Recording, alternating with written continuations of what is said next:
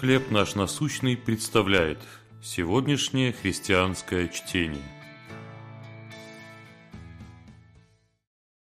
Грехи забыты. Книга пророка Иеремии, 31 глава, 34 стих. «Я прощу беззаконие их, и грехов их уже не вспомню более». Однажды декабрьским утром 1992 года я ехал по дороге на пикапе своего деда. Вдруг задние колеса поплыли. Я не видел обледенения, но хорошо его ощутил.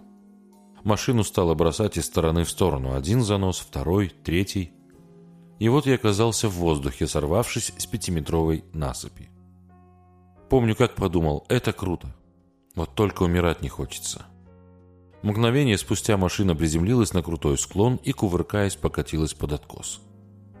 Я выбрался из кабины, к счастью, совершенно невредимый. Бог меня помиловал. А что дедушка? О машине, не подлежавшей восстановлению, он не сказал мне ни слова. Не ругал, не предъявлял материальных претензий, ничего. Только улыбался, радуясь, что я живой и здоровый. Прощение дедушки напоминает мне о милости Господа, как об этом говорит пророк Иеремия.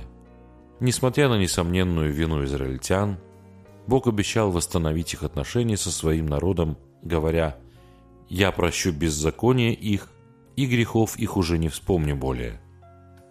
Я уверен, что дедушка до конца дней помнил, кто разбил его пикап. Но он поступил так же, как Бог, не вспоминая об этом, не упрекая и не требуя компенсировать ущерб. Подобно Господу, дедушка решил вести себя так, словно того, что я сделал, никогда не было. Как Божье прощение влияет на ваше восприятие собственных грехов? Как вы можете проявлять милость к другим? Небесный Отец, благодарю Тебя за прощение. Когда чувство вины лишает меня душевного мира, напомни мне, что во Христе Ты забыл все мои грехи. Чтение на сегодня предоставлено служением «Хлеб наш насущный».